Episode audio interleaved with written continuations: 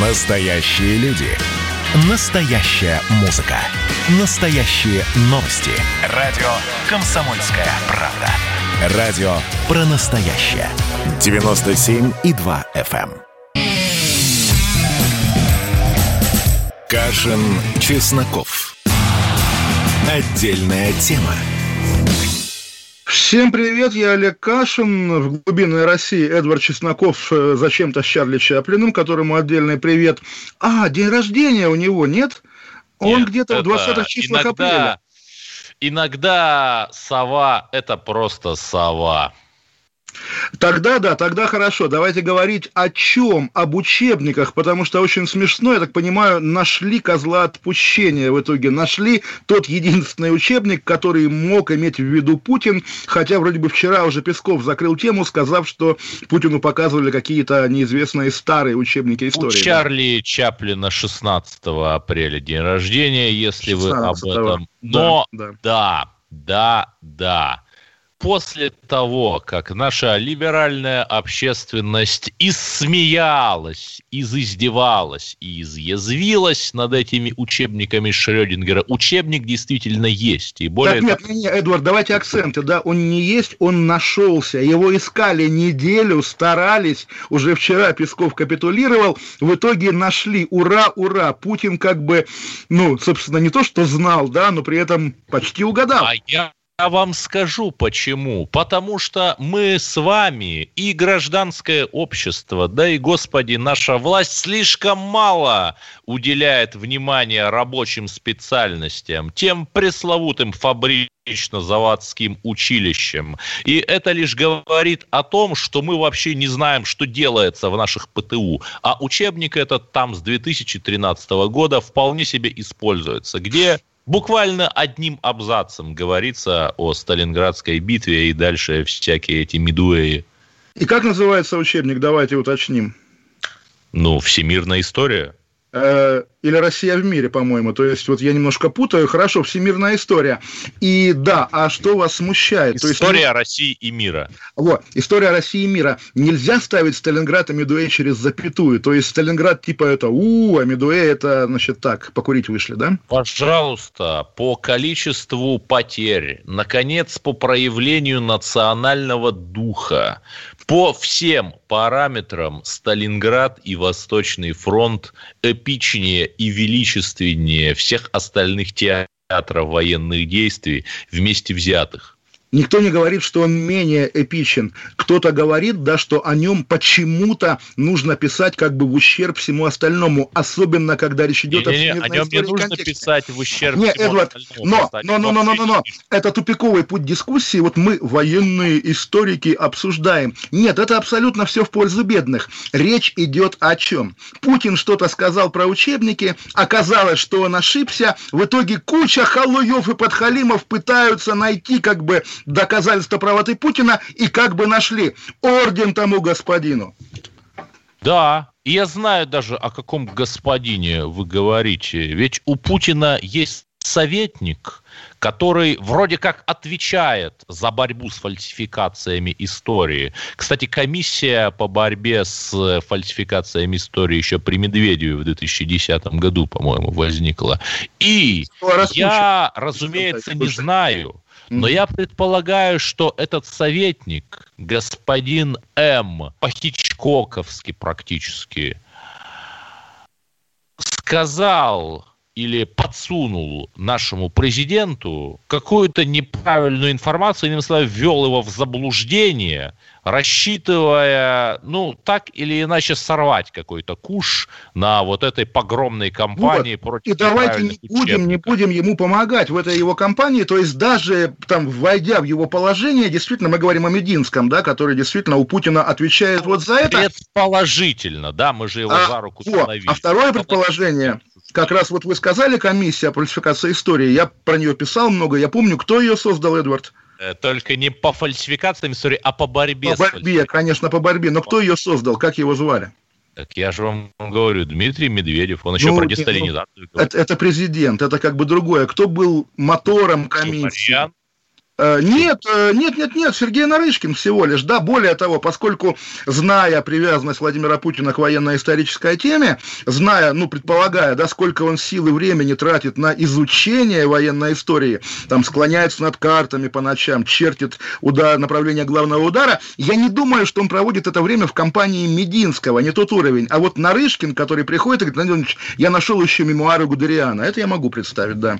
Да, на самом деле нет, потому что э, я не думаю, что у Нарышкина есть какой-то интерес в этих учебниках. Он э, вот там вот, нет, нет, на про, внешних про... рубежах про вот это, да, про то, про то, о чем мы говорим, да, естественно, это история Мединского, здесь вопросов нет. Про Нарышкина как раз про уровень сказал. А к вопросу о, да, есть такая удивительная история, э, французско-российский исторический фонд. Какие-то французские спецслужбисты, Пьер Малиновский, и с нашей стороны, Эдвард, вы не поверите, Елизавета Пескова, дочь Дмитрия Пескова, пресс-секретаря президента России. Вот они вместе, на сайте фонда есть фото-отчет об этом, посетили архив ФСБ и провели исследование останков Адольфа Гитлера. Понятно, это тоже укладывается в концепцию государственной моды на Вторую мировую, но опять-таки оцените коллизию, да, дочка Пескова вместе с каким-то французским шпионом заходит в архив ФСБ, а иностранный агент все равно ты юзернейм.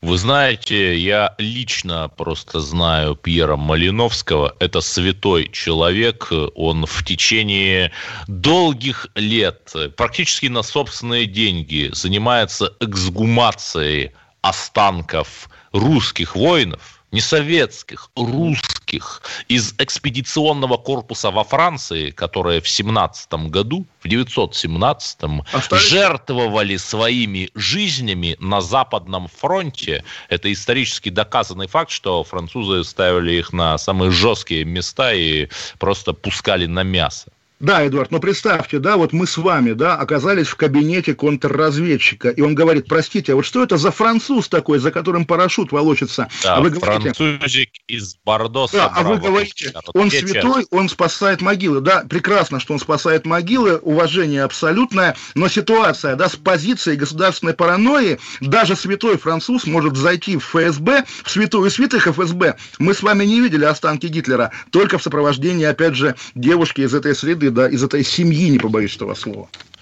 Да, и при этом, Олег Владимирович, при этом есть самые разные мировые элиты. Запад не монолитен. И вот Пьер Малиновский, француз, он служил во французском спецназе, дружил с Марион Маришаль, которая уже не Лепен, и вот эти западные консервативные элиты представляют другую Европу, традиционалистскую, которая за Россию, Европу, с которой нам можно и нужно работать, понимаете?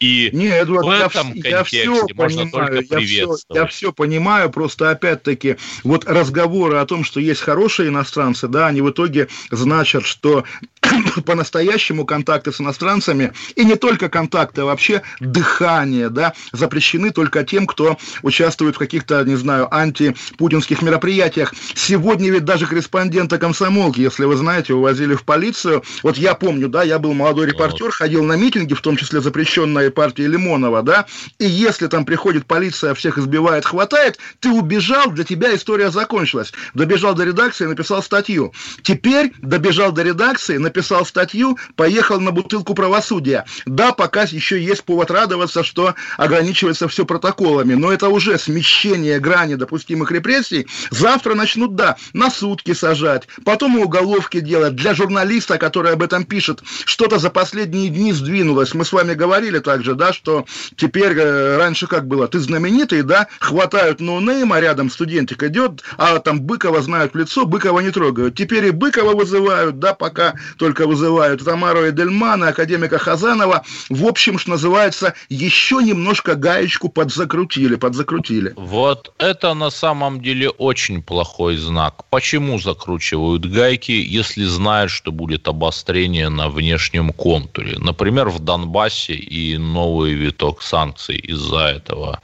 С другой стороны, э, я э, процитирую пост, э, который очень широко разошелся в Телеграме. Идея не моя, но она витает в воздухе. Да, мы, наверное, против вот этих вот арестов, э, тех всех плюс-минус либеральных людей, о которых мы постоянно говорим. Но знаете, если это будет сопровождаться закручиванием гаек соответствующим усилением на внешних рубежах, ну, хотя бы наступлением в Донбассе, Ой, я это, Эдвард, то слышал. мы как-то вот Я это э, слышал ну, промолчим. Миллион раз в контексте убийств, да, убийства Немцова, убийств геев и не только геев в Чечне. Да, вот они убили Немцова, убивают чеченцев, это плохо, зато нет войны. И здесь Нет, такая же нет, логика. Смотрите, Эдвард. убийство Немцова и закручивание гаек э, – это совершенно разные вещи. Это просто та же история на, на чеченском уровне, да, тоже ведь действительно та цена, которую платят за отсутствие войны. Вы сейчас говорите, пускай сажают, главное, чтобы русских поддерживали. И если... Я Нет, нет, Эдуард, говорю, что эта мысль Мы витает в сегодня, мы воздухе сегодня с вами читали пост э, парня из Daily Storm, который говорит, что Поклонская изменилась за 7 лет. Да, раньше была такая Да, восторженная патриотка. Алексей Ларкин, молодой и талантливый Хорош. журналист. Вот, теперь сломленная и почти проукраинская девушка. Естественно, избавление от иллюзий. И то, о чем вы сейчас говорите, кончится тем, что люди Донбасса, любя Россию, будут бояться России, потому что, а зачем людям Донбасса стремиться в этот концлагерь, да?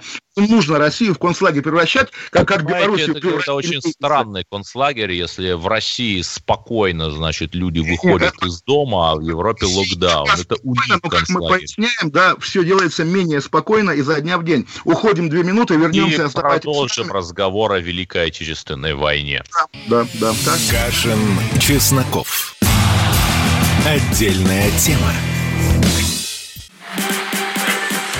А вот о чем люди хотят поговорить, пусть они вам расскажут, о чем они хотят поговорить. Здравствуйте, товарищи! Страна служит! Вот я смотрю на историю всегда в ретроспективе. Было, стало. существует человек, который поставил перед собой цель, да, и сделал то, что сегодня обсуждает весь мир. Комсомольская правда.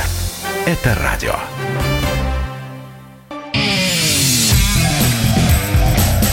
Кашин, Чесноков.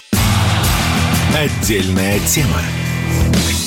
Олег Кашин, Эдвард Чесноков, да, мы анонсировали разговор о военной истории. Не пугайтесь, это касается и нашего времени, и мировой жабы, потому что вот из загадок последнего времени, касающихся политики, допустим, западных соцсетей, для меня главное не Трамп, про которого понятно, за что они его ненавидели, и не знаю, ни Соловьев, ни ВГТРК, да, кого там они еще блокируют, ни Russia Today, да, Канал Царьград, канал News, Царьград, да. Ну, даже уже по пальцам одной руки Нет, не да, перечислить. все, все, все это понятно, да, но почему-то вот с той же яростью, с которой западные эти корпорации обрушиваются на трампистов и путинистов, да, они же обру- обрушились на не просто невинный, а очень и хороший, и налаживающий мосты между странами проект Натальи Андросенко «Последний подвиг Николая Берзарина», который почему-то, Берзарин, знаете, да, это первый генерал Берлина, да, советский генерал, Первый погибший в Берлине, комендант. да. Э, как комендант Берлина, погибший в Берлине, и долго потом еще в 80-е была дискуссия, лишать ли его звания почетного гражданина. В итоге отказались лишать. Немцы признают После его заслугу. гражданина Берлина. Берлина, да, немцы признают его заслугу, и он там детей кормил, всех спасал, все, молодец, да. Теперь э, Инстаграм, Фейсбук почему-то банят аккаунты памяти Берзарина, и вот мы звоним Наталье, чтобы узнать, почему, что происходит. Наталья, здрасте. А, здравствуйте, слышно меня? Эдвард. Да, Олег, слышно, слышно, вечер. да. Да, здрасте. А, отлично. А, ну, я не знаю, почему банят. У нас уже четвертый Инстаграм. А, очень важно, вы сказали, что это мой проект. А, проект не только мой. А Нас трое в этом проекте. А, есть э, в Берлине как бы девочка, есть еще один человек. А, почему банят, неизвестно. Ну, есть Да, гипотеза, что... четвертые сутки пылает Банхаммер. Да, да. А Есть гипотеза, что какие-то товарищи просто шлют массовые жалобы, но мы не сдаемся, завели четвертый, если надо будет пятый и Но шестой. опять, массовые жалобы, они стоят денег. То есть можно там купить ботов или полуботов, которые этим занимаются, но вообще непонятно. Ну, в общем, а... на самом деле, да, на самом деле это повод. Все-таки спасибо, что вы делаете этот проект, потому что, знаете, да, слишком много казенщины на военную тему. Да. Вот того, что... Я правильно понимаю, что вы на гранты его делаете, да? А, да, мы получили поддержку Фонда истории Отечества и Фонда президентских грантов. И как бы э, при помощи, как бы при поддержке этих фондов мы делаем наш проект, совершенно верно.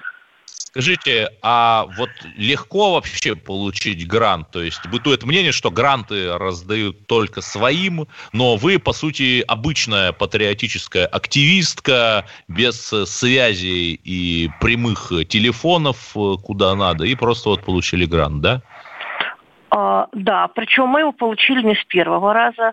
Мы первый раз подали, а, но там не добрали немножко баллов. Мы доработали заявку, улучшили. В следующий раз грант получили. Видите, мы получили два гранта. И фонда президентских грантов, и фонда истории Отечества. И нигде никакой там особой протекции у нас не было совершенно на общих основаниях.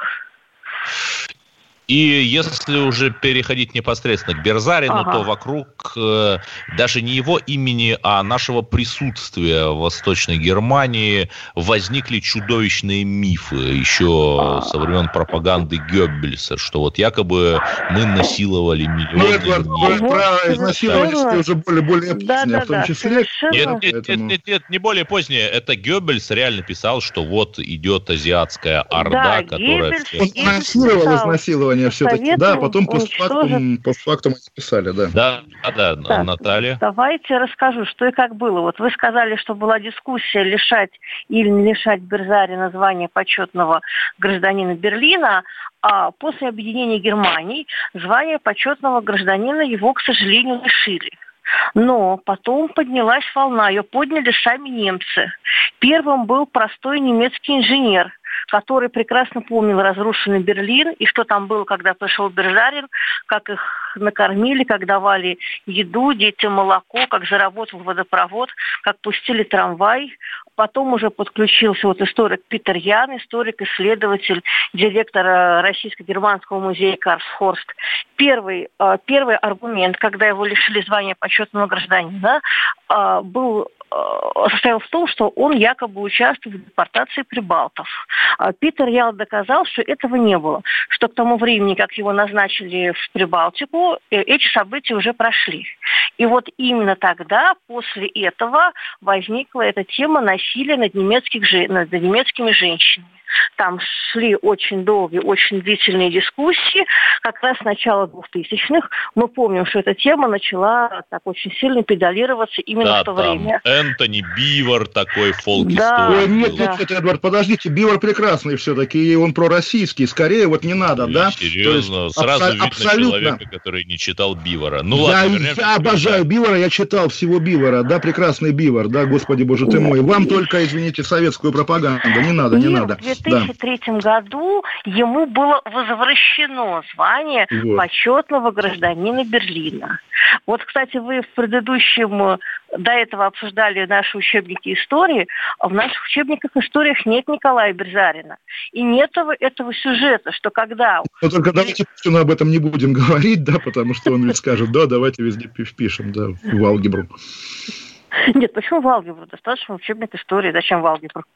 А, это у вас э, такая аллюзия на да. образовательные реформы в США, где вводят э, алгебру да, без расизма. Нужно уподобляться просто, да, нет, понятно, фигур, фигура великая, фигура крупная, но вот это, это, этот нарратив, да, а вот в учебнике про это нет, в учебнике про это нет, но это действительно в итоге приведет к Мединскому, который впишет туда себя, не побоюсь этого слова. Да, но еще все-таки у нас очень слабо представляют, ну, там, командовал и командовал, комендантствовал да, и комендантствовал. А что, вот это действительно был подвиг? Да, а, совершенно верно. Вот э, Олег мне сказал, что зачем не надо всех носить в учебник. А мне кажется, это очень важный сюжет. Он очень важен по двум причинам. Первое, это, естественно, такой высокий, дугуманный христианский поступок и нашей армии Николая Берзарина, что когда мы после всего, что здесь было во время Великой Отечественной войны, да, когда мы пришли в этот город, и мы имели любое право, и военное, и моральное, сделать с городом, с его населением все, что угодно – а фактически мы вернули Берлин к жизни. И огромную Роль в этом сыграл Николай Бержарин, его человеколюбие, его кипучая энергия. И, да, то есть а, то, что русские это не какая-то азиатская орда, это не оккупанты, да, это люди, способные на а, великий гуманный христианский поступок. И второй момент очень важный. Это же очень талантливое качество управленца, да, вот эффективный менеджер действительно без кавычек, да, вот так реанимировать город. У нас, у нашего проекта, у нас есть не только там, скажем, русскоязычная часть, но и у нас есть Facebook на немецком и на английском языке. И Подожди, там, а его не банят, получается? Нет, Facebook не банят, уничтожает Слава только Инстаграм. Да. И когда делают репосты на этих языках, очень часто пишут там какой-то человек, я посмотрела, он коуч, вот ведет тренинги, он написал именно об этом, что это уникальный кейс, очень интересный, о том, как вот восстановить вот действительно разрушенный город. Ну, антикризисный менеджмент, по сути. Ну, можем так сказать. Мы не представляем уже сейчас, насколько Берлин был разрушен и насколько он умирал что вот эти люди, которые вырвались, выбрались из-под завалов, вы понимаете, мы ну, действительно, прошло очень много лет, уже этого так забылось. То с начала февраля Берлин громила авиация союзников. 363 авианалета вот практически за 100 дней. Вот вдумайтесь в это. Это получается авианалеты каждые 6 часов. На город сбрасывают фосфорные бомбы. То есть вот жители в этом живут. Нет, а, ну, естественно, дальше... Черчилль не хотел, чтобы России досталась инфраструктура дальше, Восточной дальше, Германии да, в целости. Дальше идет, дальше идет армия с Востока. И люди, сидящие по подвалам, вынужденные пить отравленную трупным ядом воду, они, естественно, уверены, что эта армия приходит их убивать, уничтожать, а она вместо этого разворачивает полевые кухни. Понимаете, вот в, в, одни, в одних районах Берлина еще идут бои, а в другой уже начинают кормить население. Понимаете, 1 мая, когда Егоров и Кантария ставили по, по красный флаг на зданием Рейхстага, в этот же день 300 вот этих женщин, трудовых женщин, трумерфрауэ, они расчистили а, взлетно-посадочную полосу аэродрома Темпельхоф, и туда первым делом стали садиться самолеты с гуманитарной помощью, с едой и медикаментами. И только 2 мая пролетели союзники для подписания капитуляции Германии. И эта тема, да, вот мы слышим эти обвинения про вот этих западных, про восточных варваров, про азиатскую орду, про то, что вот мы все время оккупанты, да, эта тема вот такая очень актуальная стала в связи с, послед... с событиями последних лет. А, действительно, вот этот сюжет, он ее очень сильно опровергает. Да, ну, спасибо, что... Спасибо огромное, да, спасибо. И... Андрощенко. И еще раз... Надеюсь, отобьетесь от мировой жабы, да. Грант э, здесь не то, чтобы ничего сложного, но вот конкретный пример, пусть не с первого ну, раза. Эд, Эдвард, а, Эдвард отдельно радуется. Получила президентские гранты. Иногда так, честные люди получают э, президентский грант, а не только хирург, как хирург а этот самый, да, Вливаете ложку своего... Давайте ложку радости и злорадства, хотя да. как бы, ну вот не только оппозиционеров сажают. Прокурор попросил Мосгорсуд приговорить к различным срокам заключения бывших полицейских, обвиняемых в фабрикации дела Голунова. 16 лет для Лиховца, 12 для его подчиненных Феофанова, Умедбаева, Сергалиева. Жалко, Интересно, что... признают жалко, жалко, что заказчики из ФСБ так остались безнаказанные, но хотя бы менты. 8 800 200 ровно ровно 9702. Олег Кашин, Владимир Чесноков. Звоните нам после И новостей. Поговорим, поговорим о русском национализме Марата Хуснуллина. И немножко о фашизме на нашем с вами, как полагается. Оставайтесь с нами. Олег Кашин, Владимир Чесноков. Звоните в эфир. Кашин, Чесноков. Отдельная тема. А вот о чем люди хотят поговорить, пусть они вам расскажут, о чем они хотят поговорить. Здравствуйте, товарищи! Страна служит! Вот я смотрю на историю всегда в ретроспективе. Было, стало. Существует человек, который поставил перед собой цель, да, и сделал то, что сегодня обсуждает весь мир. Комсомольская правда. Это радио.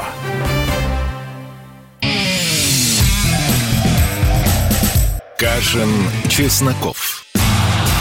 Отдельная тема.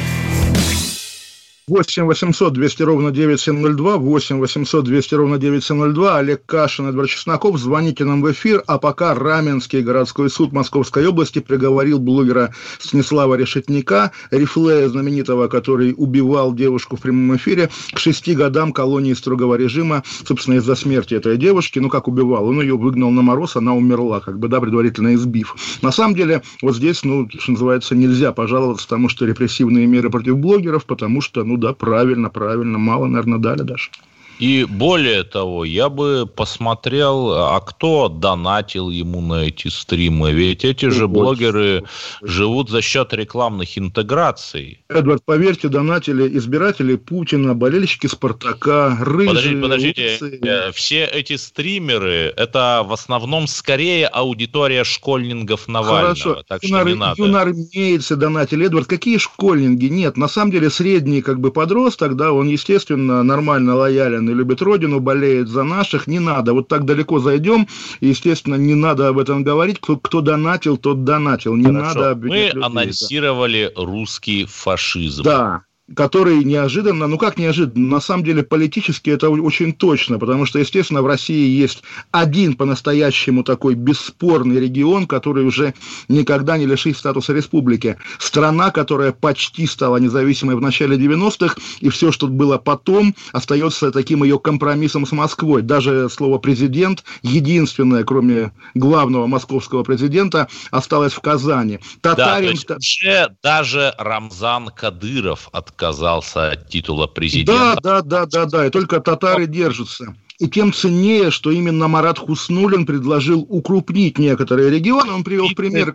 Я напомню. Да, ну и, собственно, представитель известного и самого, наверное, мощного в нашей стране строительного лобби, да, он начал с еврейской автономной области и Курганской, которые, по его мнению, не нужны, потому что зачем ему, вице-премьеру, иметь отдельный контакт с главами этих местных, как бы, образований, маленьких и неинтересных, пускай это будет часть большой какой-то области, и пускай с губернатором будут решать про реновацию. Но действительно, если такое произойдет, а замечу, да, формально Эдвард, Россия Федерация. Формально как будто бы и Курганская, и Еврейская, и какая еще угодно область. Чеченская. И Чеченская, да, у республика вошли в альянс и создали Российскую Федерацию. Понятно, что это неправда, и понятно, что это границы, прочерченные большевиками, которые, в общем, не есть святыня. Но если сегодня мы соглашаемся, да, Курганская область не нужна, и Еврейская, да, которая как бы национальное объединение, тогда давайте дальше сделаем следующий шаг. А зачем нам нужна Бурятия, если рядом рядом Иркутская область, давайте она будет вместе, вместе вот в Байкал, внутренний водоем. Зачем Карелия, давайте ее к Ленобласти приплюсуем. И, наконец, а зачем столько республик на Северном Кавказе, если нужен один большой регион с русским генерал-губернатором? Да, ведь при большевиках, а мы же любим, ценим большевиков и считаем неправомерным снос памятника Дзержинскому, существовала единая Горская республика, там были разные образования, образования, но тем не менее. В общем, И понятно, самое что... интересное, э, я думаю, что если творчески развить идею Марата Хуснуллина, то, например, он же ведь все это обосновал очень четко, что есть регион не очень богатый, например, тот же Курган. Недалеко есть регион состоятельный, например, Тюменская область, где просто и пенсии выше, и средние зарплаты. Да, да. И это и была суть его идеи – укрупнять, чтобы уравнять уровень жизни, подтянуть отстающие регионы до хорошистов.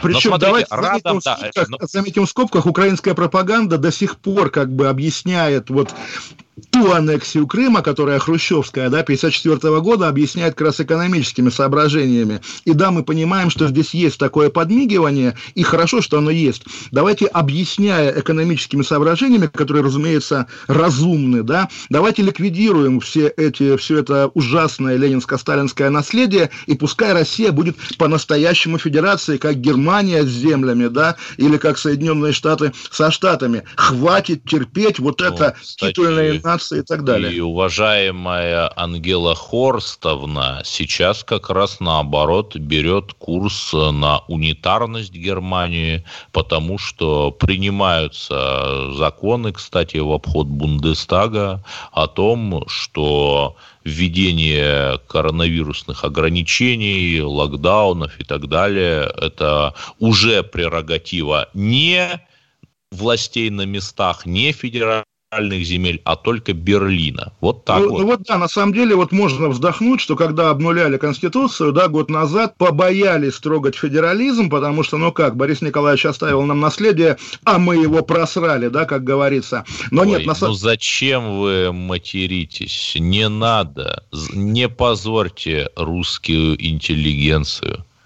Простите меня, Эдвард. Так вот, да, на самом деле, да, понятно, естественно, если Путин хочет войти в историю, то пускай он входит человеком, избавившим нас от этих ямало-ненецких округов. У него уже был, был вполне успешный опыт, потому что в России больше нет ни Коми-Пермяцкого, ни Агинского-Бурятского округа. Их как-то влили в более крупные субъекты, и небо не упало на землю.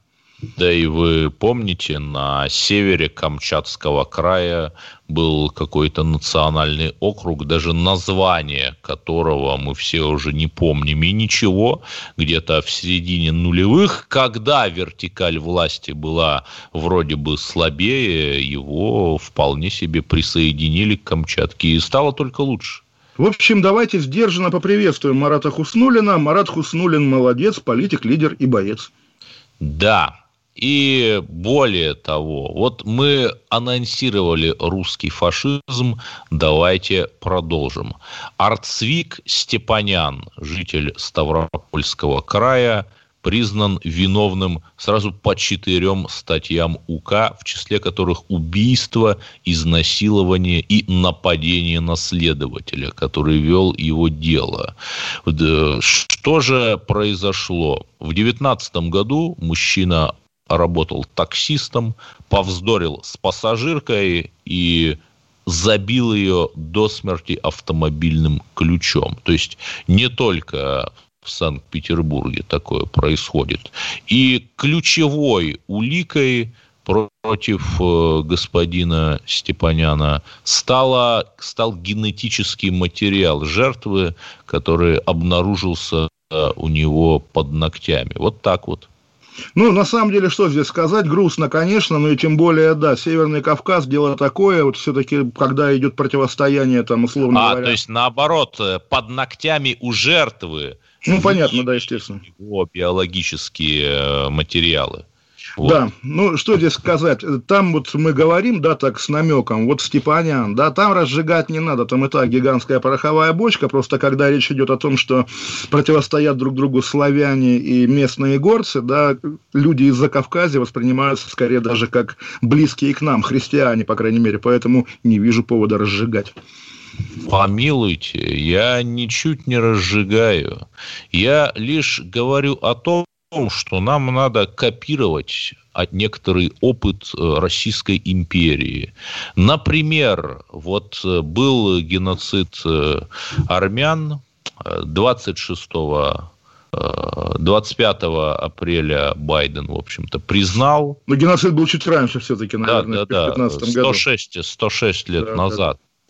А царь Николай II, тот самый царь, которого называют тряпкой и так далее. Более того, на Арти, хотя мы очень любим Арти, выходила колонка еще в 2017 году.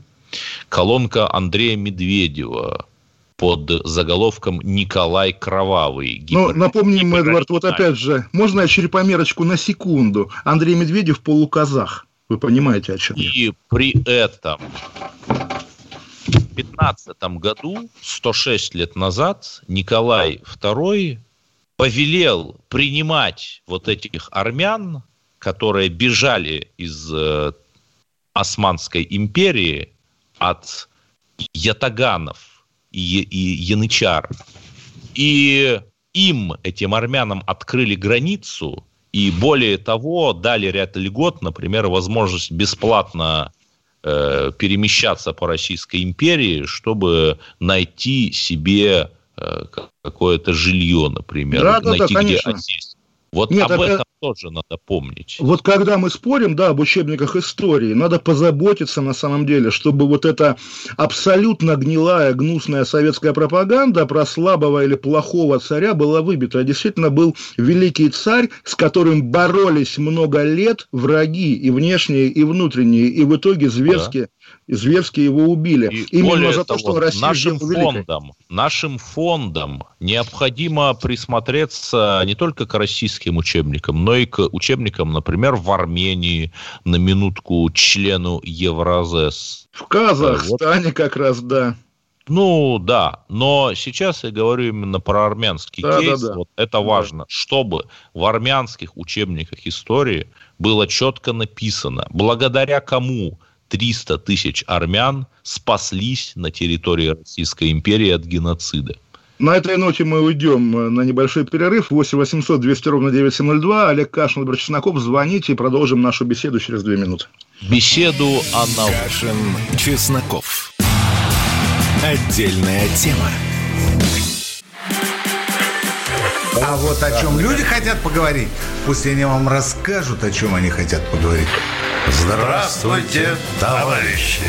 Страна служит! Вот я смотрю на историю всегда в ретроспективе. Было, стало.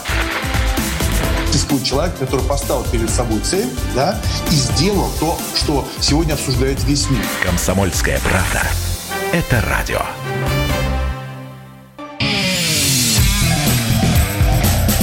Кашин, Чесноков. Отдельная тема. Олег Кашин, Чесноков, 8 800 200 ровно 9702, и политик Алексей Навальный подал в Преображенский суд Москвы иск администрации СИЗО «Матросская тишина» за, собственно, решение о постановке его на учет как склонного к побегу. Та самая красная полоса и те самые ночные побудки, про которые, по крайней мере, на старте вот последней кампании в защиту Навального много говорили, потом почему-то перестали. Ну, в общем, да, понятно, на самом деле вопрос о сидящем в тюрьме главном оппоненте Владимира Путина будет оставаться открытым, пока Навальный в тюрьме, а не, допустим, в студии радио «Комсомольская правда», где Эдвард его своими Знаете, аргументами уничтожает. Да? Тогда, э, он даже когда был на свободе, не приходил, хотя я не могу сказать, что мы его не звали. Но я бы хотел поговорить о вас, мой милый Олег Владимирович. Спасибо, Эдвард, это приятно. Сегодня, да, сегодня у меня статья. New York Times вы изволили написать колонку безупречную по содержанию и форме о нем, о господине Навальном. И в этой колонке меня приковал лишь один ваш аргумент. Вы написали, что он, дескать, ходил на русские марши э, в знак солидарности против русских националистов, которых вот тогда прессовали. Я ничего не путаю, вы так написали? Э, да, насколько я понимаю, ну, собственно, я это помню как современник, да, естественно, и спросить Евгению Марковну Альбац, уж кто стоит на страже, да, либерали, либерализма от фашизма, она никогда не осуждала Навального за это. Когда, ну, Альбац заключила тактический союз, э, как, в общем, и Евгений Ройзман с русским национализмом, Ой. это понятно. Эдвард, не-не-не, как О. раз вот э, мы пришли к тому давно уже, да, что когда как мы уже говорили, да, когда квартира сдается только славянам, евреи проходят по категории славян. Я, естественно, понимаю, что и Альбац готова идти резать, как говорится, чурок, да, Но, Наверное, понимаете, в чем готова, проблема? Да. Я всего лишь цитирую самого Навального в его преснопамятном интервью Ленте.ру почти десятилетней давности. Я отношу себя к нормальным русским националистам. И, б, когда в октябре прошлого года журнал «Шпигель» Ему в интервью очень-очень деликатно спросили, русские марши, может быть, вы поменяли те взгляды? Он ответил, нет, я не поменял эти взгляды. То есть вы просто вводите в заблуждение американских... Ой, Эдвард, ну начинается, нет, на самом деле абсолютно корректная формулировка, я считаю, действительно, тут была первична и солидарность, и поиски тогдашние Навального, которые вел Навальный, до поиски альтернативы этой вот закисшей тогдашней демшизе. Он нашел альтернативу, нашел ее в итоге не там, не на русских маршах, и я также помню прекрасно, как в 2012 году он впервые, сказавшись больным, не пошел на русский марш, да, чем да, порадовал да, Евгению Марковну, да, и огорчил, соответственно, условных своих тогдашних союзников. Но я вам хочу сказать, сейчас, когда те русские марши были 20 лет назад, 15, а за это время было много всего, включая отравление, посадку, разгром ФБК и так далее, говорить о том, что облик Навального формирует его тогдашнее участие в русских маршах или позднейший отказ от них, некорректно и манипулятивно. Поэтому давайте нет. Знаете... Мы обсуждаем, Эдвард, мою статью, она называется «Алексей Навальный. Лидер России». В ней я, ссылаясь на сказку про свет мой зеркальце, говорю, что Путин смотрит, я самый крутой, а ему отвечает зеркало «нет, Навальный». И на этом я буду настаивать, хотя для меня Навальный уж точно и не друг, и не кумир, и не, не объект для голосования. Естественно, стараниями российской власти в России возникла главная и, по сути, монопольная альтернатива Владимиру Путину. Да, Эдвард если Путин бы создал вы... такую альтернативу. Если бы вы э, действительно задали какие-то параметры, а кто, например, герой, я точно так же могу сказать, Эдвард, что сейчас главный... герой? Я сейчас могу точно так же сказать, что главный герой – это Захар Прилепин. Не-не-не, да, Эдвард, про героев мы говорим Геннадьевич. отдельно. И Захар Прилепин спорная фигура. Но представьте, Да, дорогой мой Эдвард, спортная фигура. Не-не-не. Прилепин спорная фигура, и он не про лидерство, да, не- невозможно в выборе, да, президента России. Путин Прилепин. Интересно, да, интересно, как было Путин Собчак, Путин Грудинин. Нет, единственная дискуссия, любая дискуссия, извините, пожалуйста, зайдите на федеральные телеканалы и спросите, какие есть российские политики, имена которых запрещены к произнесению в эфире. И вы услышите, да, спросите у Познера, кого он не Я- может позвать. Интересно, я- почему? Я был на канале «Звезда», и там, да, не всегда, но в августе, во время скандала с отравлением, там фамилию Навального вполне произнесли. Маленький секрет, телеканал «Звезда» не есть федеральный, да, это немножко вторая... Что значит не федеральный? Он э, действует э, э, под эгидой Государственный, Минобороны, да, его везде по показывают. По счету мультиплексе, да, в третьем или в четвертом, да, это ж градация. Федеральные каналы, первые, Россия-1, Нет, НТВ, еще да. раз, э, речь о конкретном шоу, которое Да. называется «Открытый эфир», и которое по рейтингам крайне Нет, ну, незначительно. Мы понимаем, о чем идет речь, да, естественно. Представить себе, в программе, допустим, Соловьева выступает за неимением сегодня Навального на свободе Любовь Соболь и доказывает, да, что доказывает, что Навальный хороший, невозможно. У Соловьева тоже могут называть Навального по Смотрите, имени, у него Собчак вполне себе выступала. и кто там еще там, Жириновский, во. Кстати, и между прочим, Гозман, кстати, Гозман, да, и Гозман, призывает, между А прочим, вы сказали про Гозмана и развал России, а, а потом оказалось, что его забрали в полицию тоже за участие в митингах, хотя Гозман тоже Навальному не друг. Между Нет, прочим, я вот, к тому, а, что на... Нет, подождите. Не-не-не, Эдвард, Анонс, анонс, анонс. У нашей с вами соведущей на радио КП Кина Канделаки, она же ведет на RTVI, Чемизовском, да, канале, передачу с гостями. Вот, и там будет Любовь Соболь на днях, насколько я понимаю. То есть, Ну если, так конечно, не вот забыть- вы ответили на свой вопрос. И у Соловьева, и у Соловьев. других, Ну, э, и в других программах выступали оппозиционеры. Там. RTVI телеканал вообще не федеральный, да, он вещает на Брайтон-Бич и в интернете, и ориентирован на ту же публику, что и «Дождь», поэтому, да, туда Любовь Соболь еле-еле позвали, я думаю, еще могут отменить, вот, а позовите Любовь Соболь Канделаки на радио КП, а уже окажется, окажется В трудно. 2016 году Любовь Соболь выступала на радио КП или, в- или в, в- в октябре 15 как раз, когда я туда 2000 пришел. В 16 у меня была своя, допустим, программа на телеканале «Дождь», теперь ее Ну нет. вот. Времена... И Павла Лобкова изгнали с канала «Дождь», понимаете? При этом я утверждаю, что наши медиа, да, к ним есть много вопросов, в том числе и к самому себе у меня много вопросов, но они куда свободнее, нежели западные медиа, потому что здесь есть другое мнение. Хотя бы, может быть, его имитация там устами системных либералов, типа Бориса Надеждина или того же Гозмана. А там вообще ничего. Вы можете себе представить в американских медиа, чтобы выступал, например, там какой-нибудь Майло- Олег Кашин, Олег Кашин, да даже Майло Иннополус, который бы говорил, что Россия правильно забрала Крым. Вы знаете, я выступал на эту тему, более того, в журнале New Republic американском в дни, э, как бы, собственно, присоединения Крыма к России, я писал, что да. На топовых ток-шоу, Олег Владимирович. Ну, интеллектуальная я... пресса большая, да, в Нью-Йорк Таймс я тоже писал, что народ тосковал по Мотороле как народному герою, так что нет, у меня в этом нет, смысле все в порядке. У нас есть да. новая газета «Ведомости», «Коммерсант». Э, Эдвард, Нью-Йорк Таймс – это первый канал для Соединенных Штатов, поэтому я рад, что написал, это что... Конкретная история про телевидение. Наше в, телевидение... в Америке нет такого телевидения, которое было бы как Первый канал по народному охвату. Даже CNN – это кабельный новостной канал, все смотрят местное. Всем пока, до завтра. Мы заболтали с Эдвардом, звонки не приняли. Ничего страшного, примем завтра. Олег Кашин, Игорь Чесноков, отдельная тема. Всем до свидания. Отдельная тема.